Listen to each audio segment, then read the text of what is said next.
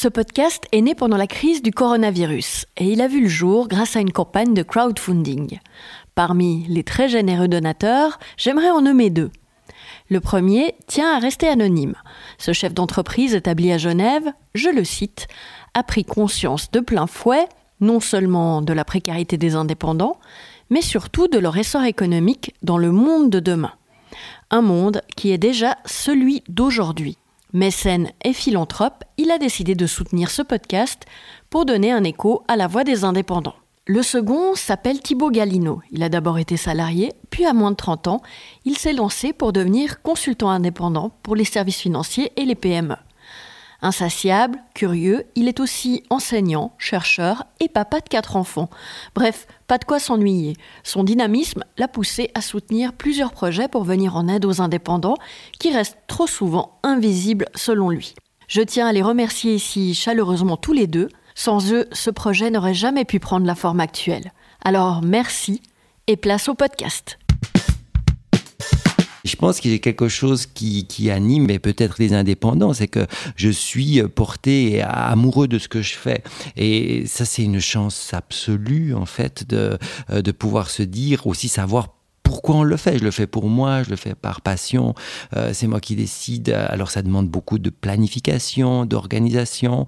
Euh, je dis pas que c'est facile, hein, de loin pas, mais c'est quand même euh, une liberté. Et moi, je me sens totalement libre. J'ai besoin fondamentalement de cette liberté. Imaginez un monde sans chef et sans hiérarchie. Un monde où des chemins de traverse sinueux remplaceraient souvent les autoroutes rectilignes. Vous le sentez ce petit parfum d'aventure là? Il hume le risque et l'excitation. Il ouvre le champ des possibles. Imaginez enfin que dans ce monde, travailler pourrait être un synonyme d'aimer. Une utopie? Eh bien non. Bienvenue dans l'univers des indépendants. En Suisse, ils représentent près de 10% de la population active, alors forcément, ils sont un peu singuliers ces professionnels qui préfèrent l'autonomie à la sécurité. C'est passionné, c'est créatif, c'est audacieux surtout. Je m'appelle Laetitia Vider, je suis journaliste et pour toutes les raisons que je viens de citer, je suis indépendante. Je tends le micro à mes pairs, alors ouvrez vos oreilles. C'est un arrosoir à la main que je retrouve Christian chez lui à quelques encablures du lac de la Gruyère. C'est ici que ce contemplatif amoureux de la nature s'y créé un refuge, loin des tumultes de sa trépidante vie de galeriste. Fondateur de la Galerie C à Neuchâtel, ce presque quinquagénaire mène une vie plurielle bistrotier, diététicien, cuisinier amateur, épicurien évidemment. Avec lui, nous avons abordé la fragilité de l'existence et l'importance de la mener pleinement avec passion absolue et beauté. Mais nous avons commencé par évoquer son tout nouveau projet. Christian, tu reviens de Paris. Tu faisais quoi à Paris? Alors Paris, mon Dieu, j'étais faire de la peinture, euh, j'ai été euh, démonter une colonne euh, de pierre, mais principalement parce qu'il y a un grand projet d'ouvrir un deuxième espace de ma galerie dans le Marais, à la rue Chapon, dans le troisième arrondissement plus précisément. Et puis, comme bah, on vient de passer une période un peu Covid très spéciale, à Paris c'était encore beaucoup plus strict que chez nous en Suisse, donc on ne pouvait pas avoir du matériel. Donc j'ai pris cette décision géniale en février parce que j'ai vu un lieu je suis tombé amoureux du lieu. Je me suis dit, OK, je vais me lancer. On prépare euh, notre nouveau lieu euh, qui va ouvrir le 5 septembre et je me réjouis, on se réjouit tous d'ailleurs. Il s'appelle avoir faim et de décider d'ouvrir ça en février. Ça arrive quand ça arrive. Moi, j'avais envie d'ouvrir quelque chose sur Paris, mais surtout, c'est que j'ai vu ce lieu. Actuellement, à Paris, il y a une grande mode où les galeries ouvrent un petit peu en banlieue. J'ai un ami galeriste aussi, euh, collègue qui vient d'ouvrir un, un, deuxième espace en banlieue. Il m'a dit, viens avec moi, et comme ça. Et moi, j'ai dit non, parce que aussi, moi, si j'ai des clients qui viennent euh, qui prennent le train, par exemple, à Lausanne, à Genève, qui arrivent à la gare de Lyon, ils n'ont pas envie d'encore faire du RER e pour pouvoir euh, se trouver en banlieue. Donc j'ai dit, non, non, j'ai cherché vraiment quelque chose plutôt dans le centre, le centre historique de Paris, et bien sûr aussi, évidemment, dans le centre où les galeries se trouvent. Et en promenant, j'avais déjà vu deux lieux qui m'intéressaient. J'ai vu louer, j'ai dit, waouh, ça c'est vraiment quelque chose qui serait parfait. Parce qu'en plus, j'avais besoin, besoin ou envie, j'avais le désir à l'époque d'avoir un rapport direct à la rue. Et là, parce qu'il y a aussi des galeries qui sont dans le deuxième troisième cours, j'avais envie aussi de profiter comme espace euh, d'exposition à la rue. Puis Paris, il y a beaucoup, beaucoup, beaucoup de demandes, donc on m'a fait très vite comprendre, soit je signais tout de suite, soit ben, c'était quelqu'un d'autre qui, qui, pourrait avoir et jouir de cet espace. Donc c'est ce que j'ai fait et, et, voilà, mais on est très content. De toute façon, j'avais quand même prévu de faire les travaux parce qu'avant c'était un, une espèce de magasin grossiste chinois qui vendait des sacs. Ou, euh, donc on avait vraiment beaucoup de travaux à faire. Donc j'avais prévu de toute façon d'ouvrir en septembre, mais j'avais aussi dans mon business plan fait qu'on pouvait sous-louer à la Fashion Week euh, de juillet parce que ça se fait passablement. Et donc là, il y avait quand même une espèce de, de, de, point dans mon budget d'entrée de, 15 000 euros que j'ai pas eu à cause de ça, mais j'avais quand même prévu que c'était au début septembre que je l'ouvrais. Donc euh, voilà. Paris, c'est un passage obligé? Je crois pas que Paris est un passage obligé, mais moi j'avais envie, vraiment envie de, d'ouvrir mes ailes. C'est-à-dire, euh, ça fait dix ans l'année prochaine que j'ai ouvert la galerie à Neuchâtel. J'ai beaucoup public aussi, euh, français, internationaux, suisses. Il y a aussi quelques expositions que j'ai pu organiser sur Neuchâtel qui, à mon avis, auraient mérité un écho d'une grande ville, une ville aussi qui sont plus peut-être habituées à voir des choses un peu plus atypiques ou singulières comme la vidéo, comme l'installation, comme l'art sonore. Et comme j'aime les défis, je me suis dit, euh, voilà, j'ai envie. J'ai hésité aussi entre Berlin ou Paris parce que j'ai la chance aussi d'avoir un petit loft à Berlin. Mais Berlin, c'est un lieu magnifique pour découvrir les artistes, pour voir ce qui se fait. C'est très dynamique, c'est très excitant, Berlin. Mais euh, en ayant aussi un petit peu des collègues là-bas, je crois que c'est assez difficile de vendre, en fait. Euh, donc Paris devient maintenant aussi une, une capitale de l'art très intéressante, qui plus est depuis le Brexit. Euh, beaucoup de gens de Londres euh, sont venus s'installer sur Paris. Je me suis dit, tiens, ça vaut la peine d'essayer, de Et puis, euh, j'aime cette ville. C'est aussi une ville où j'ai fait des études. c'est une ville où j'ai beaucoup fait de fêtes. Et, c'est une ville que j'aime et que je déteste. Après certains jours, j'ai envie de la quitter parce qu'elle est beaucoup trop stressante. Donc, c'est pour ça que je me réfugie en pleine gruyère. Mais j'aime bien cette dynamique qu'il y a. Donc, c'est pas un passage obligé, mais c'est une ville de culture, d'art et de stimulation et, actuelle, vraiment. Je pense qu'il y a vraiment quelque chose qui se passe actuellement à Paris et c'était assouvir un, désir que j'avais vraiment de, de, pouvoir aussi me frotter un peu les ailes avec un autre milieu. Cette galerie, tu, l'as ouverte alors que c'était pas du tout ton métier, ton domaine Alors moi, je suis un pur euh, produit de l'autodidacte, je dirais. Mais euh, alors simplement pour répondre rapidement, et après je le répondrai plus longuement, c'est que j'ai toujours été un passionné d'art. Et à un moment donné, je suis très lucide et conscient que notre vie est, très courte. Et comme notre vie est courte, à un moment donné, il faut aller vers qu'est-ce qui nous porte, qu'est-ce qui nous anime complètement. Moi, l'art a toujours été quelque chose d'essentiel. Donc au tout départ, moi j'ai fait une formation de diététicien euh, à Genève, puis après euh, tout de suite euh, j'avais une autre passion absolue qui était le théâtre, donc je me suis dirigé vers la mise en scène de théâtre, donc j'ai fait pendant plus de 15 ans la mise en scène de théâtre. puis à côté de ça, j'étais passionné par la rencontre, par les gens, par qu'est-ce qui se passait, de l'art vivant à quelque part. Donc j'ai décidé avec un ami, une amie d'ouvrir un restaurant qui s'appelait Chez Jacques puis après, on a arrêté ça. Puis j'ai ouvert un autre restaurant à Lausanne, puis un deuxième restaurant à Lausanne. Puis l'aube des 40 ans, je me suis dit, Madai, qu'est-ce que je fais une fois? Est-ce que j'ose euh, faire le pas? C'était assez étonnant parce que je me souviens quand la première fois qu'on a euh, ouvert les restaurants à Lausanne, euh, j'ai ouvert ça avec deux autres amis, Julien et Laurent, et chacun me disait, non, mais un, vous êtes fou de faire ça à trois, deux, c'est super dangereux, la restauration, parce qu'il y a beaucoup de gens qui font une faillite et tout. Mais alors quand j'ai dit que j'ouvrais une galerie, ça c'était vraiment... en plus, je suis pas du tout historien de l'art, mais je pense qu'il y a quelque chose qui, anime, mais peut-être les indépendants, c'est que je suis porté amoureux de ce que je fais. Et ça, c'est une chance absolue, en fait, de, de pouvoir se dire, aussi savoir pourquoi on le fait? Je le fais pour moi, je le fais par passion. Euh, c'est moi qui décide. Alors ça demande beaucoup de planification, d'organisation. Euh, je dis pas que c'est facile, hein, de loin pas, mais c'est quand même euh, une liberté. Et moi, je me sens totalement libre. J'ai besoin fondamentalement de cette liberté. Donc, quand j'ai passé mon cap de mes 40 ans, j'avais organisé, fait la scénographie d'une exposition d'un des artistes que je soutiens actuellement, qui s'appelait Guillaume Berson, à la ferme du Grand Cachot. lui me dit incroyable, il y a un espace magnifique euh, à Neuchâtel qui euh, va être mis. Euh, c'était anciennement la Société des Amis des Arts qui tenait ça, mais ils veulent se séparer de ça. J'ai été voir le lieu, j'ai dit, ah, je, vais, postuler parce que je trouve ça trop beau de, pouvoir euh, ouvrir un lieu. Mais c'est vrai qu'au départ, on m'a dit, oh mon Dieu, mais ça va être beaucoup très, trop difficile, surtout que c'était un lieu qui fonctionnait pas. Donc, euh, moi, j'étais fribourgeois, j'avais pas de connaissance, mais j'ai toujours été passionné, donc je connaissais bien le, territoire euh, de l'art. Aussi, je viens d'une famille extrêmement modeste où il n'y avait jamais eu d'art à la maison, à part peut-être juste ma maman qui, chantait dans un chœur mix, mais c'est tout. Il n'y avait pas de tableau, il n'y avait pas de littérature. Mais j'étais obligé de me former par moi-même. Donc, euh, à l'époque, quand j'étais servant de messe, j'adorais simplement les vitraux qui étaient derrière le curé. Je trouvais ça extraordinaire.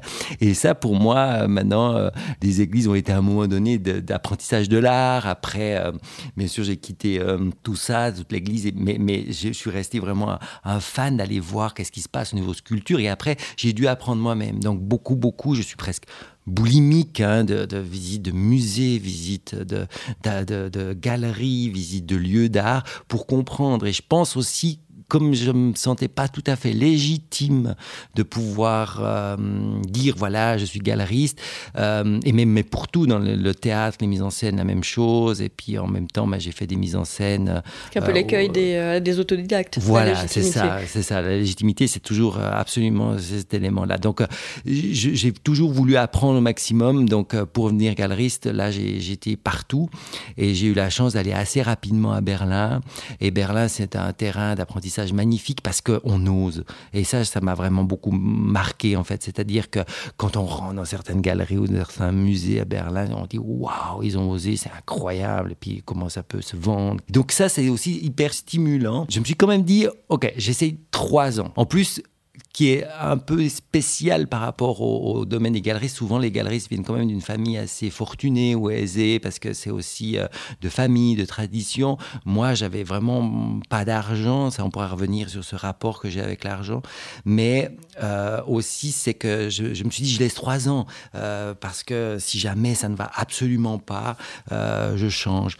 Et puis, c'est vrai que que la deuxième année était un peu plus difficile parce que bien sûr la première année on a tous les copains et les copines qui viennent nous acheter un dessin comme ça. Puis après on a assez vite grimpé dans des artistes qu'on présentait les prix ont augmenté. Donc après il fallait vraiment trouver de vrais collectionneurs euh, des vrais amoureux de l'art qui étaient prêts à, à faire le choix de mettre un peu d'argent dans une œuvre pour vivre avec une œuvre d'art chez eux. Et après ben, les choses sont parties. Et puis j'ai toujours gardé un tout petit pied à terre en tant qu'indépendant avec un cabinet où je m'occupe principalement des troubles alimentaires. Donc ça c'est maintenant, je fais un ou deux jours par mois.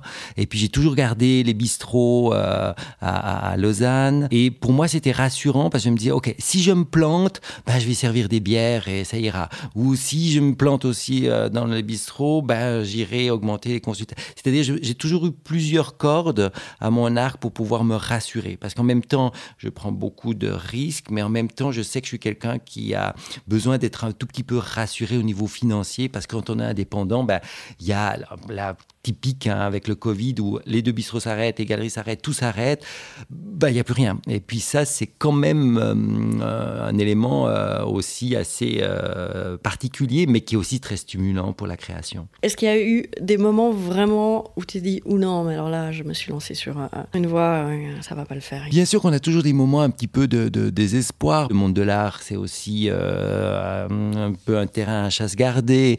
Donc là, c'était un petit peu, je dis, oh non, si c'est ça l'art, des fois c'est difficile. Mais en même temps, je me sentais tellement bien et heureux de rencontrer les artistes. Pour moi, mon travail avait sens. Je, dois toujours euh, être porté par un sens. Autant quand je, passe une consultation avec euh, une patiente anorexique, euh, ça, ça fait un sens pourquoi je le fais. Et là, je sais parce que je crois fondamentalement en l'art. Et puis pour moi, je me disais, c'est fantastique, c'est que je peux créer. Et puis comme j'ai la chance d'avoir un espace très grand de 450 mètres carrés, je m'éclate vraiment dans les scénographies. Donc là aussi, on rencontre des gens, on est dans des questions existentielles, on est dans la philosophie, dans la sociologie, dans, dans, dans les rapports humains, euh, et qu'est-ce que l'art peut nous apporter. Et moi, je, je, je, le dis hein, souvent, c'est que l'art m'a sauvé la vie. Moi, je sais, à un moment donné, j'ai eu une période dans mon adolescence très difficile, mais euh, j'ai pu euh, me crocher à la vie grâce à des œuvres d'art. Et ça, pour moi, c'était fondamental, et j'ai envie de transmettre ça. Donc, aussi, bien sûr, il y a eu des moments difficiles, chaque fois, on se dit, waouh, mais tu te rends compte ce que tu fais, et, et tu peux, en plus, transmettre ça et donner du plaisir aux autres. Et ça, je trouve que c'est quand même euh, très. Euh, euh, c'est un cadeau, vraiment, c'est un cadeau. Bien sûr que c'est un choix, hein. c'est aussi un, élément qu'on choisit, mais c'était vraiment. Je suis très reconnaissant d'avoir osé le faire. Et puis aussi, c'est toujours des, des rencontres, et une équipe. Moi, je pourrais pas faire ça si avec les gérants que j'ai, avec mes collègues copropriétaires, avec Morgane, avec Tom. C'est vraiment une histoire d'équipe. Mais on est un peu un leadership où on essaye de stimuler euh, pour, euh, pour défendre une idée. Et puis l'idée, c'est beau. C'est vraiment, ça, ça m'a toujours animé profondément. Est-ce que tu dirais, euh, c'est une image qui me vient comme ça, mais qu'il y, y, a une forme d'appréhension esthétique de la vie chez toi du coup, de mettre de la beauté et du sens euh, dans tout ce que tu fais. C'est très juste, c'est très juste euh, que tu soulignes ça. J'ai toujours aimé euh, cette phrase "La beauté sauvera le monde", hein, dans, tirée de Dostoevsky. D'ailleurs, c'est très amusant parce que l'exposition de la rentrée en fait de septembre que j'avais déjà prévue parce que j'ai plus ou moins une année d'avance dans la programmation pour ce septembre à la galerie de Neuchâtel va s'appeler "C'est évident, seul l'amour sauvera le monde". Et c'est bien sûr c'est référencé à, à cette citation même à l'école secondaire, je me souviens que j'avais retrouvé une dissertation, j'avais écrit que euh, c'était un texte sur euh, la beauté influence notre euh, perception des choses. Donc déjà, c'était quelque chose et dont je suis absolument convaincu qu'à travers quelque chose d'esthétique, de beau, eh bien, un message différent le passe. Alors, c'est pas du tout moi qui ai inventé ça, mais quand ces compositions sont justes, quand les proportions sont justes, ben, il y a quelque chose qui se passe et c'est cette quête-là. Et moi, j'ai je suis toujours en quête de cette beauté, de cette certaine beauté, même qui peut être exprimée à travers quelque chose qui, au premier regard, pourrait être quelque chose de considéré comme moche ou pas beau, mais à travers ça, comment transcender ces choses-là, comment amener, euh, j'ai par exemple un artiste qui travaille avec des déchets, qui récupère de la poussière euh, dans le métro de Paris et qui en fait des animaux ou des structures et qui transcende ce, ce côté pour rendre euh, hommage à la beauté. Et moi, je veux toujours rendre hommage rendre grâce d'une certaine manière à la vie. Et, pour moi, ça, c'est ça l'idée de la beauté. Et c'est pour ça que je suis tellement amoureux aussi euh, des fleurs, des insectes, des, proportions. J'ai été très influencé parce que j'ai fait un spectacle euh, comme metteur en scène sur le Corbusier, donc pour les 40 ans de sa mort, et j'avais beaucoup travaillé sur le Corbusier. Et c'est vrai que j'avais compris à quel point il disait, mais en fait, j'invente rien. Tout vient dans l'observation de la nature, l'observation d'un scarabée, l'observation d'un coquillage. Et, et en fait, nous sommes juste des, éléments qui s'inspirent de ce qui est déjà autour de nous.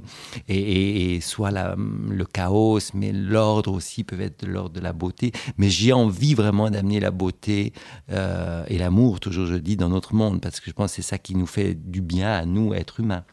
Est-ce qu'elle transcende aussi le risque? Parce que du coup, est-ce qu'au nom de la beauté, tu as l'impression que tu as pu prendre des risques dans ta vie. On a pris beaucoup, en fait. Oui, j'ai foi en la beauté. C'est-à-dire, euh, pour moi, c'est ce qui, des fois, me donne la force euh, pouvoir euh, faire certaines choses. Il m'arrive, des fois, à Neuchâtel, de faire des expositions où je sais absolument que je vais jamais vendre cette, cette œuvre. Je sais que j'ai envie de proposer ça parce que on est au-delà de simplement quelque chose d'économique, euh, mais j'ai aussi une mission de, transmettre quelque chose et, de l'ordre de la poésie. Parce que c'est ça, lorsqu'on ose être euh, et de vivre dans une dimension poétique, ça nous permet aussi d'oser prendre des risques et de, de rendre toutes les choses très relatives aussi. Parce que hum, souvent je me dis, ok, c'est pas grave si je me plante, c'est pas grave.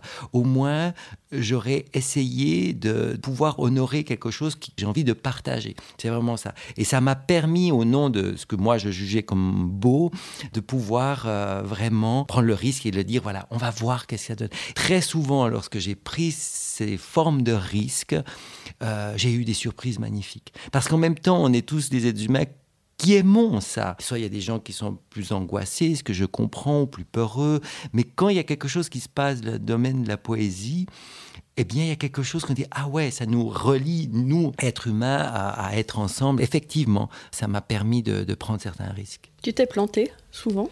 Alors, je me suis pas planté souvent parce que je dois être né sous une bonne étoile. Je suis né le jour d'une éclipse lunaire, peut-être ça aide. mais euh, euh, je me souviens, non mais quand même, il y a certaines choses. On a avec euh, un ami que j'aime beaucoup, qui était chinois. À un moment donné, je lui dis ah on va ouvrir une petite boutique de produits tessinois à Fribourg qui ça s'appelait Pierre and Pietro, les amants du bon goût. On avait loué une toute petite boutique mais dans une rue où il y avait très peu euh, de passants. Et c'est vrai que là, on a tenu une année parce que c'est pas qu'on s'est directement planté, mais on a vu que dans notre business plan, ça n'allait pas d'engager quelqu'un pour vendre euh, trois fois du poivre, du Valmaggia et de l'huile euh, italienne. C'est-à-dire, ça, ça marchait très bien à Paris, par exemple, parce que là, il y a, y a, ce désir.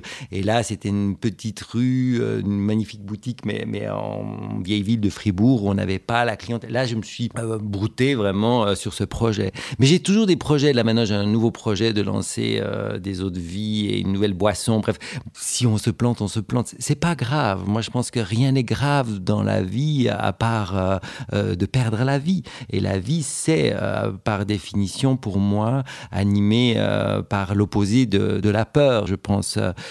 et si on a trop peur, on est moins vivant. Des fois, je suis un peu atterré par certaines personnes qui m'entourent qui préfèrent ne pas du tout être créatifs ou prendre des risques au nom de la peur. Et ça, ça m'a toujours beaucoup étonné euh, que, ou euh, interrogé. Mais c'est vrai, je me dis, mais ils sont pas conscients que peut-être que je vais mourir aujourd'hui ou quoi.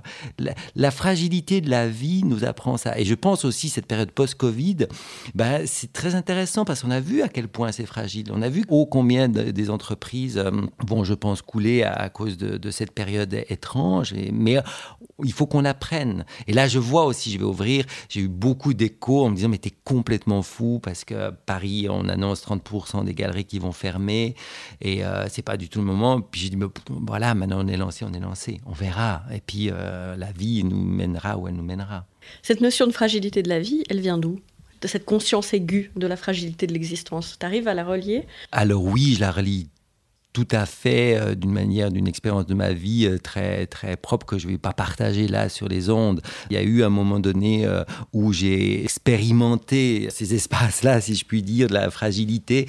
Et quand tu vis certaines choses sur le moment, c'est difficile, mais par après, tu réalises à quel point c'est une aide à la vie. Tout ce que j'ai vécu en tant qu'enfant, adolescent, qui m'ont permis aussi d'avoir cette porosité au monde, d'avoir cette fragilité au monde. Quelquefois, c'est plus difficile. Moi, je me souviens très bien, après plusieurs choses qui me sont arrivées, mais simplement par le fait aussi euh, d'être homosexuel euh, dans un petit village en campagne fribourgeois, c'était quelque chose où on a senti aussi une forme de discrimination, c'est peut-être trop fort le mot, mais où on sent qu'on n'est pas comme les autres. Donc avec ceci, ça nous oblige aussi à devoir euh, beaucoup faire plus confiance en soi.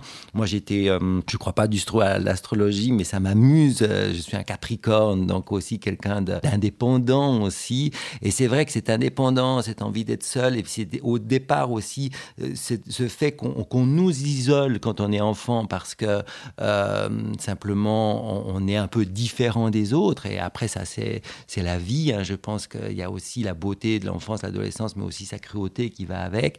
Mais c'est des choses qui, par après, après une certaine expérience, ben, peut être aussi une force, une expérience qui nous, qui nous aide euh, profondément à affronter appréhender la vie d'une manière euh, euh, plus métaphysique ou euh, avec plus de distance.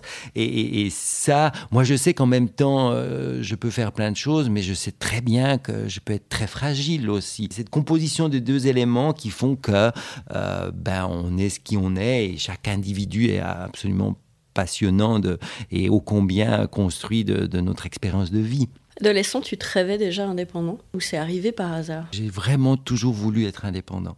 Euh, c'était quelque chose qui était comme en moi. Moi, je suis né en 72, mais il y avait euh, le grand Jean-Jacques Goldman. Il avait une chanson que je chantais à tutelle qui disait Je m'en fous de tout. Et puis moi, c'était vraiment ça. C'est-à-dire, je voulais pas rentrer dans un, dans un cadre et qu'on m'oblige. J'ai jamais été bon à l'école, mais j'avais pas envie de dépendre de quelqu'un, que quelqu'un décide pour moi. Parce que quand on est indépendant, il y a ce rapport des gens qui disent Ah oui, tu as la belle vie parce que euh, bah, tu vas travailler qu'à 11h le matin, ou je sais pas quoi.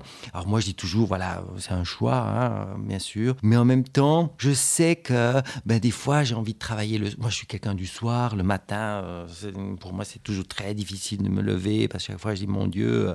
Euh, donc, je, peux adapter ça. Et ça, c'est quelque chose d'extrêmement agréable, en fait. Et moi, j'ai beaucoup d'admiration des fois pour les gens. Mais je dis Comment ils font pour aller tous les matins à 7h15 et être là, puis on doit fonctionner en groupe. J'ai jamais tellement aimé le groupe non plus. Par exemple, là, je vois, je dois faire des, réunions avec euh, des institutions et comme ça, moi, j'avoue, je, viens nerveux de voir le temps qu'on perd parce que ils font 15 réunions pour, je sais pas pourquoi, quoi. Et puis, euh, je viens nerveux des fois. Je me dis non, mais c'est pas possible que je perds 4 euh, heures de mon temps pour pour rien décider. Après, c'est pas une question de jugement de valeur, c'est vraiment une question de, de ma personnalité. J'ai envie de faire, en fait. L'action, je trouve c'est très important. D'être dans le corps, d'être dans les sens, vraiment. Je fais et je suis, quoi. C'est vraiment ça. aussi avec le côté de la sensorialité qui est très important pour moi et qui ramène justement à ton parcours dans lequel c'est présent en fait euh, tout le temps. Donc toi tu te diriges d'abord vers euh, vers la nutrition.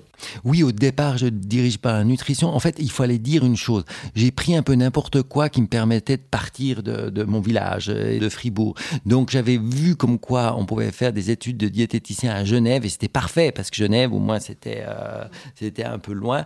Par contre, après, ben voilà, j'ai passé trois ans à, Genève, puis après, j'ai fait euh, plus ou moins huit mois à Paris, puis après huit mois à Bruxelles pour euh, finir mes études. Et puis, je dois dire aussi ce qui m'intéresse parce que j'ai une passion aussi, c'est la cuisine.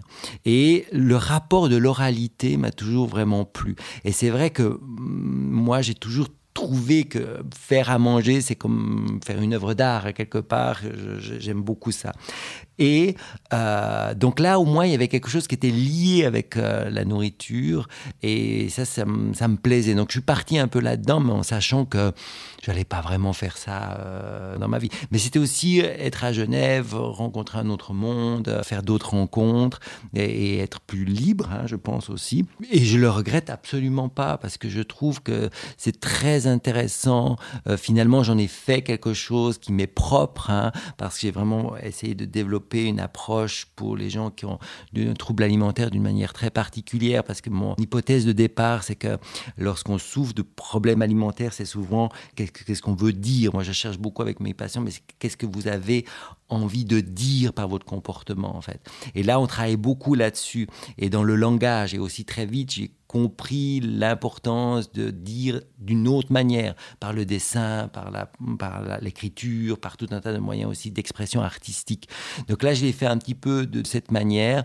J'adore cuisiner, et seulement pour moi, cuisiner, c'est aussi une façon de dire mon amour à mes convives, de pouvoir exprimer quelque chose euh, d'une autre manière, par une transformation, et d'avoir ce autre langage qui permet, euh, il y avait Françoise Dolto qui avait fait cette psychanalyse pour l'enfant, qui disait, mais tout est langage et j'étais vraiment d'accord avec elle. C'est tout est forme de langage et comment transmettre ces choses-là au niveau d'un langage différent et à mon avis beaucoup plus intéressant. Et c'est pour ça que finalement, dans, dans, cette évolution, on est arrivé aussi avec la forme euh, de l'expression de galeriste. Peut-être les bistrots, c'est plutôt quelque chose qu'on a fait avec des amis, euh, c'était plus amusant. Oui, il y a quand même ce rapport euh, à la table, au partage. Il y a ce rapport aux bonnes choses, au, sens. Hein, mhm. Aussi, c'est goûter, ça, c'est vraiment des choses qui sont bien. Mais c'est vrai que maintenant, en travaillant dans l'art, souvent, je me dis, ah là, vraiment, j'ai de la chance parce que j'ai l'impression que je suis au, dans un domaine au sommet de ce que je cherchais en fait. Parce que là aussi, on, est obligé, encore une fois, je vais reciter Le Corbusier, mais il m'a beaucoup appris sur un élément qui disait il y a la synthèse des arts, des moments, tout se réunit. Et ça, c'était vraiment important qu'il y avait cette réunification, si on peut dire. On est dans des rapports si subtils et, que je retrouve aussi dans la cuisine. Il y a des cuisiniers euh, qui sont hors pair, euh, qui, traduisent en fait euh, un, réel voyage à travers une, sensation qu'on peut vivre avec son odorat, son goûter son toucher, etc. Finalement, c'est la même chose, mais je vois aussi que souvent les gens, ça les déstabilise parce qu'ils aiment bien nous mettre dans une case, en fait. Et puis une fois qu'on est dans une case, on peut mieux comprendre qui on est. Mais moi, ça, c'est vraiment quelque chose que j'ai toujours fait, fait contraire. Si on me mettre dans une case, alors après, indirectement, de toute façon, on est tous dans une case, hein, inévitablement. Mais en tout cas, j'essaye de garder cette forme de, liberté. Une, case avec des, euh, un cadre mouvant. Un cadre mouvant, et puis surtout qui m'enferme pas, en fait, euh, qui m'enferme pas. Et moi, j'ai toujours été aussi très conscient, euh, aussi par rapport à des lectures hein, que j'ai fait, mais euh, des lectures de Edgar Morin il y a très longtemps sur le rapport de nos finitudes, la fragilité de notre, de notre vie. Et ça, ça m'a toujours énormément plu. C'est-à-dire aussi par rapport à l'argent. Pour moi, c'est presque anxiogène d'avoir de l'argent sur un compte. Je me dis, mais mon Dieu, si je meurs aujourd'hui, à quoi ça sert? Ben, C'est débile que je laisse l'argent sur un compte. Donc je me dis, là, il faut en faire quelque chose. Mm.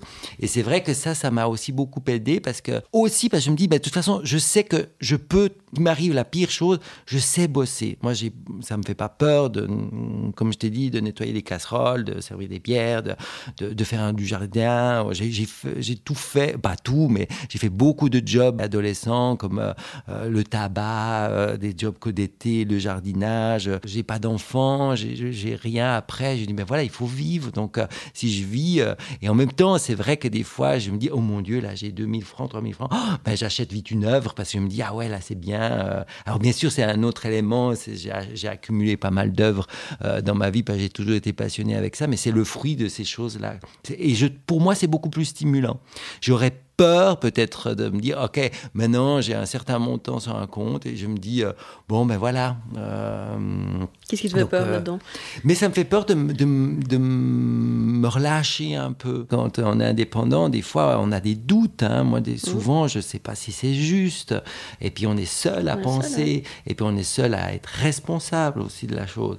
Donc, des fois, on a des idées un peu farfelues. Et puis, on se dit, m'en donne si, si ça va pas. Donc, ça, ça me fait un peu peur des fois de me dire il faut que tu restes un peu euh, toujours attentif à l'écoute des autres, à l'écoute de ce qui se passe. Donc, si j'avais un grand euh, coussin derrière moi, pour dire bon ben voilà, j'ai peur d'être con aussi, de me dire voilà, moi j'ai pas besoin d'aller à Berlin voir. Euh, là, je pars après-demain à Berlin parce que je vais aller voir des choses.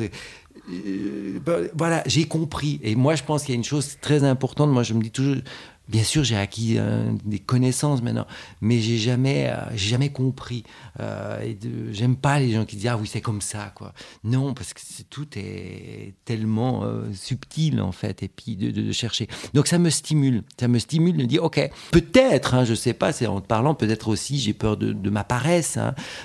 quelquefois je vois si moi j'adore la mer par exemple, je peux rester, je suis un contemplatif là, je peux rester à regarder la mer pendant toute une journée et puis peut-être que j'ai plus envie de rien faire. Quelquefois aussi, je suis récupéré par l'absurdité euh, de ça. Donc, j'aime donner des coups à fond, mais en même temps, j'adore avoir des journées où je fais rien. Mm. Euh, mais je n'aime pas, par exemple, quand je consulte, demain je consulte par exemple, je commence à 7h15 jusqu'à 19h45 et puis j'ai 20 euh, minutes à midi. C'est-à-dire, j'aime, mais après, je sais que j'ai deux jours où. Sur des courtes périodes. voilà, je fais. Mm. J'aime, j'aime euh, pouvoir être. Et je, je, travaille mieux comme ça. Je peux me concentrer parce que aussi, quand tu changes de casquette, il faut que je me concentre sur cette casquette en fait. Et puis après, comme ça, ça me permet d'oublier et ça me permet aussi de, de comprendre que des fois, c'est génial des fois de consulter parce que non mais les problèmes qu'on a dans, dans, les galeries, non mais c'est l'eau la terre parce que là on est dans l'humain, on est dans de la fragilité. Mais c'est bien d'avoir différentes réalités. C'est la zone de confort en fait qui te fait peur oui, la zone, de, confort me, fait un peu peur parce mhm. que euh, j'aimerais bien, après la vie m'amènera où elle m'amènera, mais euh, rester vivant euh, jusqu'à mon dernier souffle. j'ai pas peur de mourir, même si, euh, bien sûr, il y a une appréhension, mais j'ai envie de surtout, c'est pas la mort qui m'intéresse, c'est d'être toujours suffisamment vivant, en fait. Et d'être vraiment vivant, c'est aussi de d'être dans cette indépendance face à, ça. Mais non plus pas du tout. Il y a une chose que je déteste vraiment profondément, c'est l'arrogance. C'est-à-dire, je n'ai pas du tout quelqu'un qui, comme je te disais auparavant, je sais, ou à être arrogant pour se dire, voilà, euh, moi j'ai compris, moi je... Donc c'est toujours une, quête d'être euh, aussi un peu fragile. Il y a un titre qui s'appelle Les gens qui doutent. Oui, bien mmh. sûr, Les gens qui mmh. doutent. De, je sais plus son, nom. Anne Sylvestre, oui, que j'adore, j'adore, j'adore. Je pense que le doute, euh, c'est quelque chose de, fondamental dans la créativité.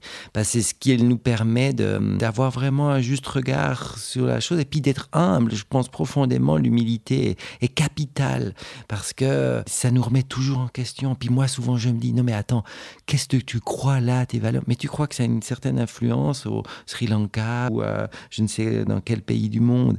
C'est très relatif, tout est relatif. Et, ça, je trouve, c'est très important. C'est pour ça que j'aime aussi beaucoup voyager, j'aime me nourrir de, différentes rencontres. Et ça, ça aide beaucoup pour pouvoir euh, euh, être créatif mhm. aussi. Il y a un mot qui me vient à l'esprit, c'est la fluidité de, tes mouvements, de ton esprit, de l'argent aussi. Oui, euh, c'est vraiment la fluidité. C'est très juste, je n'y avais pas pensé, mais je pense qu'il faut que ça circule. Dans la fluidité, il y a aussi ce côté de la générosité, qu'on puisse donner sans euh, tout est calculé. Et puis là aussi, le rapport, des fois, j'ai un peu de problème avec euh, les gens qui ne sont pas indépendants. J'ai l'impression que, ah non, euh, je déteste l'administration parce que ils vont dire non, non, ça finit à 17h15. Il n'y a pas de, de, de, fluidité, c'est rigide en fait. Et des fois, je me dis, mais comment, pourquoi Qu'est-ce que ça change? Et ça, j'aime vraiment cette, cette souplesse, est tellement importante. Et quelquefois, je me dis, mais c'est pas possible d'être aussi rigide dans certaines choses. On parlait de paresse, c'est un sujet très intéressant qui est remonté avec euh, cette crise euh, du Covid, puisqu'il y a eu cette fameuse sortie de Guy Parmelin, euh, je pense que tu l'as entendu, sur les, indépendants qui ne devaient pas se reposer sur leur oreiller de paresse. Toi, comment tu l'as reçue, cette, euh, phrase-là? Et puis, euh, on parlait un petit peu de ton rapport à la paresse. Pour toi, c'est quoi la paresse? La phrase de, de M. Parmelin, bah, quelque part, elle m'a un peu glissé sur moi comme euh, sur une peau bien huilée, parce que il y a une chose qui est sûre, c'est qu'on acquiert euh, l'expérience avec le temps. Et je pense aussi, je fais très attention des fois de dire, de pas dire des choses si on l'a pas vécu dans le corps. Je crois que ça c'est vraiment important. Après, c'est un langage politique et je comprends bien. C'est une angoisse aussi, euh, euh sûrement de gérer euh, des finances. D'ailleurs, juste une parenthèse, je trouve extraordinaire que. que... Alors moi, j'ai fait une fête. J'ai invité un de mes amis à manger parce que c'est la première fois de ma vie que j'ai reçu 1200 et quelques francs sur un compte. J'ai dit, mais ça vient d'où? Et c'était une aide aux indépendants. J'ai trouvé ça extraordinaire. Et euh, j'ai appelé la nana, euh, euh, pardon, la dame qui s'occupe de ça. J'ai dit, mais vous n'êtes pas trompé Il dit, non, non, c'est j'ai trouvé ça fantastique parce que je dis, donc, donc on était mangé dans un bon restaurant. Parce que je me dis, ça, il faut, il faut fêter, en fait. Et j'ai trouvé ça extraordinaire comme le système suisse fonctionne. moi, je suis admiratif vraiment de. Je me dis, waouh, mais quelle chance on a, vraiment, euh, c'est incroyable. Hormis de ça, la paresse, pour moi, c'est aussi ce côté de, hum, je vais sur mes 50 ans, je, vois aussi certaines personnes qui disent, par exemple, je comprends pas l'histoire des retraites. Alors je comprends, euh, là, en faisant le chantier, euh, je dis, mon Dieu, mais heureusement que les gens qui travaillent sur les chantiers ont la retraite à 60 ans, parce que c'est tellement difficile de, de, travailler là-dessus, mais qui peuvent dire, ah, moi, mon seul but, c'est d'avoir la retraite. Ça, c'est pour moi, c'est très difficile. Et en même temps, quelquefois, je me dis, oh mon Dieu, j'aimerais bien, moi, pouvoir fonctionner euh, jusqu'au bout. Mais euh, quand je m'arrête, parce que l'été, on prend une pause à la galerie, c'est beaucoup plus tranquille et comme ça, ben je vois que j'aime bien faire des apéros, que j'aime bien inviter, j'aime bien. Puis je dis, ah ouais, peut-être que là, euh, maintenant j'ai acquis certaines choses, une certaine euh, expérience, et puis voilà, on, a 50 ans, on, a, un peu. Puis ça, ça me fait peur un peu. Et peut-être que je reprendrai une, une psychothérapie, une psychanalyse aller là-dedans, mais, mais c'est. Euh, voilà, je pense qu'il y a quelque chose, j'ai envie de.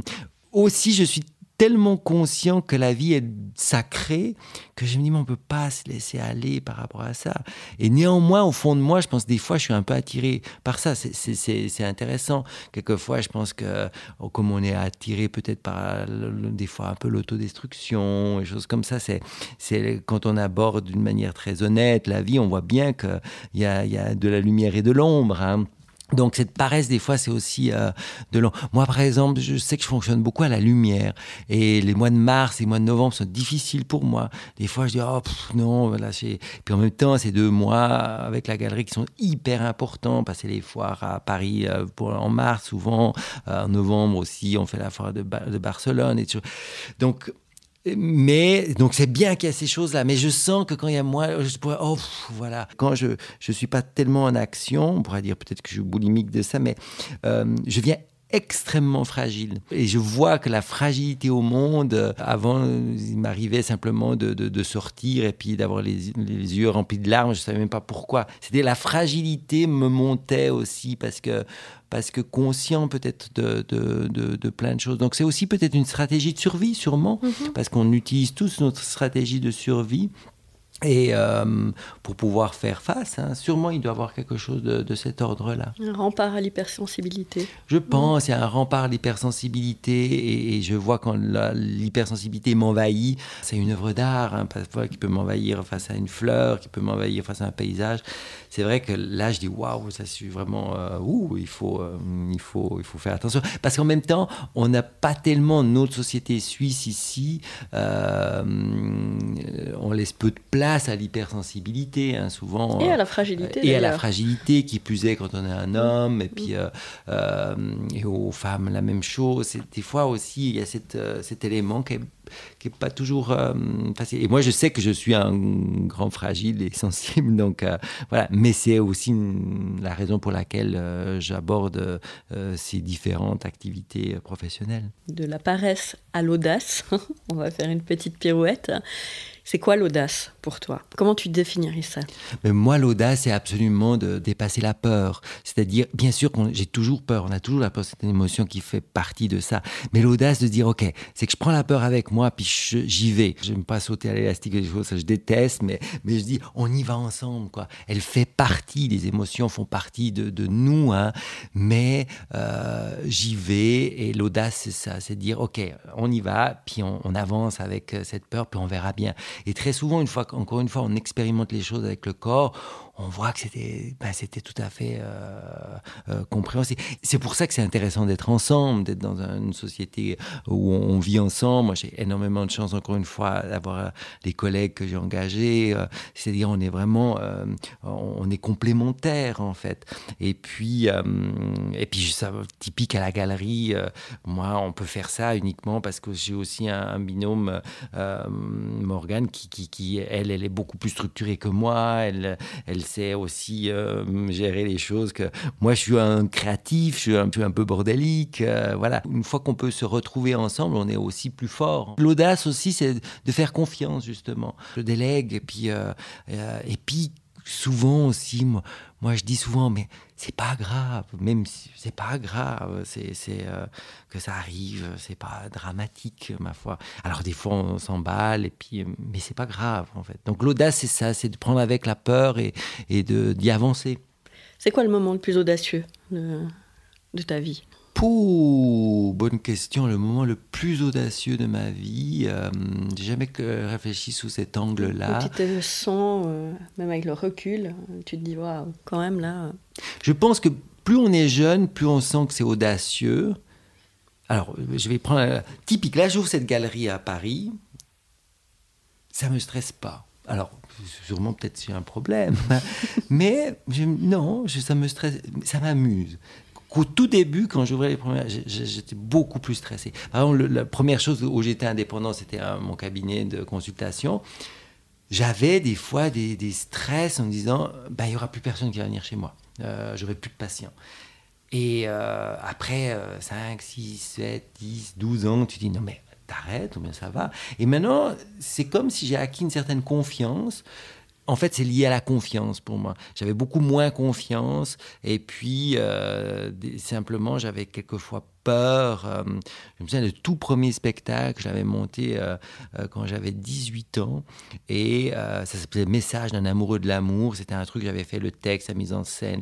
C'était juste, maintenant que j'y pense, c'est une, catastrophe. Mais là, c'était audacieux. Je pense, c'était une espèce d'au-là d'école secondaire et de faire une représentation. Et j'étais à l'époque vraiment admiratif de Jacques Higelin. Il avait écrit des lettres d'amour quand il était en guerre en Algérie. Et j'avais été tellement marqué par euh, ce, rapport-là que je me suis dit, OK, il faut le partager, il faut faire un spectacle. on avait monté avec des amis un spectacle là autour. Donc là, avec du recul, j'ai dit, mon Dieu, mais qu'est-ce que j'avais comme audace?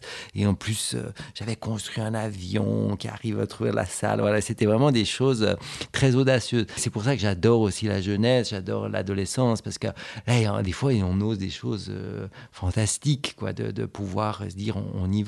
Et moi, maintenant, tous les jeunes que, que je rencontre, je leur dis, mais allez-y, expérimentez. C'est vraiment euh, pour pas rester aussi après un peu figé ou euh, sclérosé dans quelque chose de la vie qui est indéniable. Hein. Encore une fois, il y a des difficultés, mais, mais je trouve que c'est beau de, de oser honorer la vie. Est-ce qu'il y a encore des peurs, hors celles de lycée dans ta zone de confort Est-ce qu'il y a encore des peurs comme ça latentes que tu sens? Par exemple, avec le Covid, quand tout s'est arrêté, est-ce qu'à un moment donné, tu as eu peur? Non, avec le Covid, j'ai pas eu peur. Moi, j'étais au départ. Euh, alors, il faut savoir que moi, j'ai ouvert une exposition qui n'avait rien à voir, qui s'appelait Masque, mais le 12 mars. Euh, le lendemain, euh, tout le monde me dit Ah, tu dois pas ouvrir parce que voilà, ça va. J'ai dit non, mais je vais ouvrir, c'est pas grave. J'étais très en confiance. Puis le lendemain, je partais à Marrakech parce que je vais aller voir une artiste, Sandrine Pelletier, que je vais exposer là en septembre. Et puis elle va exposer à Marrakech. Donc j'ai pris l'avion à Marrakech. Puis quand je suis arrivé à Marrakech le 13, ben, ils ont dit on ferme les frontières, choses comme ça. Mais là, je me suis plutôt dit, bah, amusant, quoi, parce que voilà, euh, on verra. Puis après, je suis rentré. Après, bien sûr, il y a eu ce côté waouh, attends, là, ça, ça s'arrête, j'ai plus de galerie, il n'y a plus de café, il n'y a plus de revenus, y a plus. Donc, on dit ouh, euh, comment euh, ça fonctionne? Mais en même temps, comme je disais auparavant, je trouve qu'on a beaucoup de chance, euh, énormément de chance de vivre dans notre pays. et je suis reconnaissant. Et en même temps, moi, je crois qu'en moi, j'ai vraiment une confiance, en fait, au fond. Donc, euh, après, j'ai plus des fois des peurs euh, qui n'ont rien à voir, mais ça, c'est peut-être tout un chacun qui a plus à voir avec notre personnalité, mais des fois, euh, j'ai peur de, Je déteste tout ce qui est judiciaire, par exemple. Je viens de recevoir une amende parce que pendant le Covid, on, avait une table au minimum euh, qui était pour 5, et puis on avait le droit de 4. Et puis moi, dès que je retrouve un recommandé, alors ça, ça, je j'aime pas, je, me suis, je sens toujours que j'ai dit qu'est-ce que j'ai fait de faux, euh, et puis je pense toujours que c'est mon Dieu. Alors ça, c'est des trucs irrationnels, vraiment. C'est un peu lié justement à cette culpabilité et puis ce côté, euh, euh, j'ai sûrement fait quelque chose de faux, quoi. Euh, mais c'est des choses un peu de, cet ordre-là, quoi. Où moi j'ai un peu un problème, je suis pas doué en langue, par exemple, si je dois aller à un dîner où on parle tous anglais, comme ça, j'aime pas, parce que je dis, mon Dieu, j'ai pas, j'ai pigé que le quart et choses comme ça. Donc finalement, je me débrouille, mais je me sens pas à l'aise parce que j'aime, j'aime pouvoir, j'aime pas non plus rester sur des sujets trop, voilà, small talk que ça m'intéresse pas tellement, je, préfère rencontrer les gens. Donc c'est des ordres comme ça de peur. Mais maintenant, euh, mais le Covid, je, ouais, je me suis dit, ça ira, j'ai pas du tout eu peur pour ma santé, parce que pour moi, toujours, je suis très, euh, bah, si, si je dois y passer, je dois y passer. Je fais confiance à, mon destin, en fait. Et je me voilà, si ça doit arriver. J'ai toujours respecté les autres, mais j'ai je, dit, voilà, si ça arrive, ça arrive, ça arrive pas, ça arrive pas un jour ou l'autre. Et moi, je trouve même très intéressant, c'est qu'on est obligé de parler de la mort, on est obligé de parler de, de, de, la, transmission. Euh, je trouve ça extraordinaire qu'on va euh, réfléchir sur voter pour l'achat de l'avion militaire quand on voit qu'un virus peut euh, anéantir toute une économie et tout un, un, monde. On est complètement dans d'autres paradigmes. Ça, je trouve super intéressant. Mais après, j'ai beaucoup plus de risques de mourir en allant en voiture à Neuchâtel que, euh, que je ne sais quoi. Ça devient un de mes amis, Laurent, il adore les statistiques. Moi, j'étais un peu réticent. Puis des fois, maintenant, ça m'amuse. Je dis, oui, attends, c'est bien. Où sont les vrais risques Où sont les... Et c'est vrai. Et aussi, en tant qu'indépendant, finalement, ben voilà, il est où le vrai risque quoi? C'est pas un risque de vie ou de mort, c'est pas un risque de, de santé euh, ou de maladie ou euh. donc face au Covid, euh, c'était un peu déstabilisé, dire waouh, comment on va faire là Il faut qu'on règle tout ça. Mais en même temps, ben, pour les deux cafés, on a eu le, chômage partiel qui a très vite répondu. donc je dis bon ben ça ira. Alors c'est vrai que maintenant je me dis comment les gens auront une attitude à l'art? Est-ce que ça va changer? Euh, et là, j'ai pas la réponse. Je sais pas si peut-être que les gens disent non, non, moi, je veux plus acheter de l'art parce que euh, je vais plutôt mettre de côté pour si ça arrive de nous une chose comme. aucune idée. Je crois que malheureusement, la mémoire collective n'est pas très longue hein, dans l'humanité. En tout cas, l'expérience nous a montré qu'on réitère les mêmes stupidités, même si l'histoire nous a montré qu'il y avait des choses qui étaient complètement à côté de la plaque. Mais là, euh, je sais pas quelle attitude les gens ils auront face à, l'art. Mais on verra. Tu disais pour terminer que tu avais confiance en ta destinée. Comment tu, tu la projettes si tu la projettes? Moi, je pense qu'il y a une chose fondamentale, c'est les rencontres. C'est-à-dire la destinée est aussi porté par différentes rencontres. Typique, même Paris qu'on va ouvrir. Euh, euh, moi, j'ai eu un, jeune étudiant, euh, Thomason, qui faisait l'école du Louvre avec l'université de Neuchâtel, qui est venu en stage chez moi, qui après rentré à Paris. Ça m'a permis de l'engager chaque fois que j'étais à Paris. Lui, il travaillait dans un lieu qui s'appelait la Maison Vasiliev, où il, il, se sentait malheureux. Et puis, c'est vraiment des rencontres. Je crois beaucoup à la destinée aussi comme des formes d'étoiles qui sont sur nos chemins. la vie peut tourner comme ça. Hein. C'est comme une espèce de, coup de foudre, de rencontre amoureuse, de rencontre euh, professionnelle, de rencontre euh, euh, de lieux aussi. Moi, je suis très sensible des fois aux lieux. Et, typique, quand j'ai vu, c'est tout petit à Paris, hein, c'est 52 mètres carrés, quelque chose comme ça, mais j'ai vu, ah, ah, ouais, ça, je le sens. donc il faut vraiment que ça soit un coup de foudre, en fait. Donc ma destinée, ça sera vraiment plutôt à travers différentes rencontres, à travers différents moments. Et encore une fois, de toute façon, on sait bien que ben, peut-être que ce soir je suis plus là, mais c'est pas grave, euh, il y aura un, podcast. c'est la vie, quoi, c'est ça. je, crois beaucoup à ça. La vie, ben voilà, elle, choisit un petit peu. De toute façon, on doit être juste humble et reconnaissant que déjà on est arrivé jusqu'ici. Voilà, c'est terminé. J'espère que vous avez eu autant de plaisir à écouter cet épisode que j'en ai eu à le réaliser. Si vous avez envie d'aider ce podcast à rayonner, n'hésitez pas à lui mettre des étoiles, 5 si possible, et à le commenter et évidemment le partager. C'est important pour sa visibilité. Nous, on se retrouve à la rentrée avec toujours des témoignages, mais aussi des épisodes spéciaux. D'ici là, le podcast fait une petite pause estivale bien méritée.